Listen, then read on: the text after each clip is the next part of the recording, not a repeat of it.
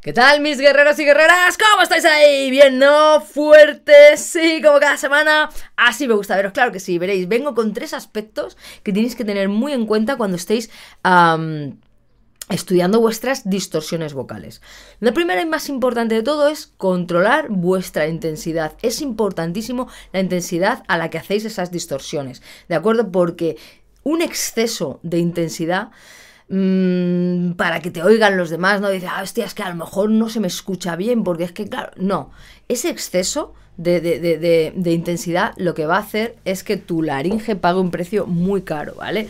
Porque no van a ser distorsiones sanas y de calidad. Puedes ¿eh? Eh, romperte ahí y no es bueno. Así que controla mucho la intensidad a la que haces tus distorsiones. Fíjate, es muy importante que tú cuando entrenes distorsiones, te escuches. Tienes que escucharte perfectamente, sobre todo, ¿eh? y, sé que los que eh, hacéis distorsiones en vuestro local de ensayo me vais a, entender y me vais, a decir, ay, es verdad. En el local de ensayo es imprescindible escucharnos siempre cuando cantemos eh, limpio cuando cantemos lo que sea un cantante se tiene que escuchar y al hacer distorsiones más todavía porque si tú no te escuchas bien siempre vas a tender a presionar, apretar, hacer esa tensión y la tensión va a reducir la eficacia de tu técnica vocal en distorsiones, ¿de acuerdo? Entonces, cuando nosotros eh, tensamos toda la musculatura, bueno, todo lo que está implicado, vamos a, hablarlo así de mala manera, ¿no? Todos todo los sistemas implicados en hacer esa distorsión están tensos, no vas a tener acceso, vamos a decirlo así, a toda la gama de distorsiones que, puede, que podrías encontrar en tu voz, ¿de acuerdo? Es decir, imagínate qué limitante es, ¿no? Porque hay un montón de distorsiones, un montón de sonidos a los que tú puedes tener acceso y simplemente por un exceso de intensidad a la hora de practicar no lo vas a encontrar. Así que, de verdad, tranquilidad. Más relajación se traduce en que tú vas a encontrar muchas más distorsiones y tu voz te lo va a agradecer tu laringe, va a ser sano, vas a estar tranquilo y vas a poder hacer distorsiones toda la vida, ¿vale? Yo llevo haciendo distorsiones toda mi vida y perfectamente no hay ningún tipo de problema, ¿vale? Lo segundo que, quiero que tengáis en cuenta, que es que esto me lo, me lo encuentro bastante en clase y es que mucha gente me dice, Jolín, es que cuando cambio la nota al hacer la distorsión, ya la distorsión no me suena igual.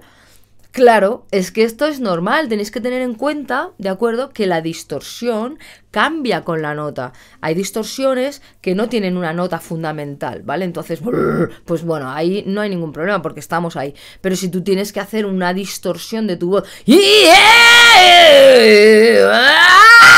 ¿vale? Si tú, ahora mismo estoy haciendo un poquito esta distorsión tonta, eh, esta distorsión, si yo estoy cambiando la nota de la de, la, de mi voz, pues esa distorsión va a cambiar, se va a volver mm, más liviana, va a perder un poco de crick o va a perder un poco de sibilancia o lo que sea, ¿de acuerdo? Así que tranquilos, es lógico y normal. No pretendáis hacer en graves la misma distorsión que suene exactamente igual cuando vais al agudo. Parece una tontería, pero es que esto lo hacéis mucho. Ya, es que, pero es que, claro, cuando voy aquí ya no me suena igual. Claro, es que no va a sonar igual. Esto es como la voz limpia, ¿no? Cuando cantamos en voz limpia, lo mismo.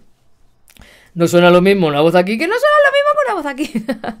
Parece obvio, pero es así, ¿de acuerdo? Así que cada, la distorsión de nuestra voz cambiará, el sonido va a cambiar totalmente. ¿Por qué? Porque lo que pasa aquí dentro también cambia. Entonces todo va a cambiar, ¿vale? El color, el brillo, bueno, etcétera, etcétera. ¿Vale? Así que es algo totalmente normal.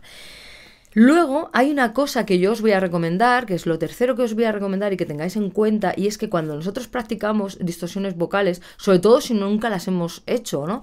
Porque si son, si hay personas como yo que eh, estoy buscando acceso a otras distorsiones que no he hecho nunca, pero yo ya he estudiado otras y llevo muchos años haciendo otro tipo de distorsiones, para mí va a ser más fácil acceder y voy a saber mm, cómo colocar, voy a saber cómo, cómo hacer para, para acceder a esas, ¿no? Luego tendré que practicarlo, ¿vale? Pero cuando empiezas de cero, eh, hay una cosa que tienes que hacer y es, eh, aparte de ir parando, ir eh, tranquilamente, poquito a poco, buscando esos sonidos y luego ya ir metiéndole eh, vocales o historias y tal.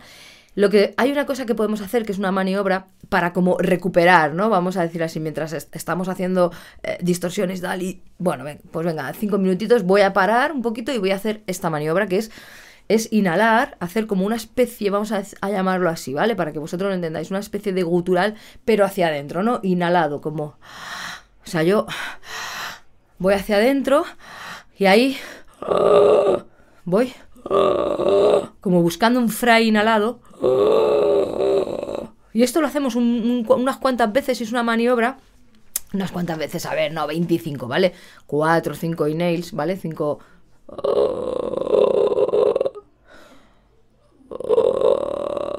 hacia adentro, ¿de acuerdo?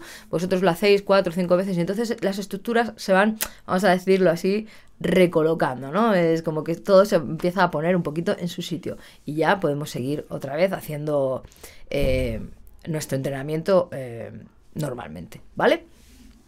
Pues nada más, importantísimo, recordad que si eh, toséis, si lágrimas, ¿no? Por ejemplo, picó en la garganta, si vosotros perdéis la, la eficacia en vuestra técnica vocal, veis que dices, ostras, hostia, que estoy haciendo esto y, y, ahora no puedo cantar o no puedo hacer la la la la la la la la la la por ejemplo, si yo no puedo pasar del limpio al, gutural, por ejemplo, este tipo de cosas, o si siento una inflamación en la mucosa ¿no? de, la, de los pliegos vocales, todo eso son señales de que algo estamos haciendo mal. Entonces, bueno, si no estáis entrenando con un profesor, porque nosotros los profesores os vemos y decimos, a ver, vamos a parar, vamos a hacer esto, os llevamos por aquí, os llevamos por allá, pero si estáis haciéndolo vosotros solo y solos en casa, pues Mm, que sepáis que son señales de que, bueno, hay que, hay que ajustar ahí algo, hay que mm, algo no está haciendo no se está haciendo bien de acuerdo así que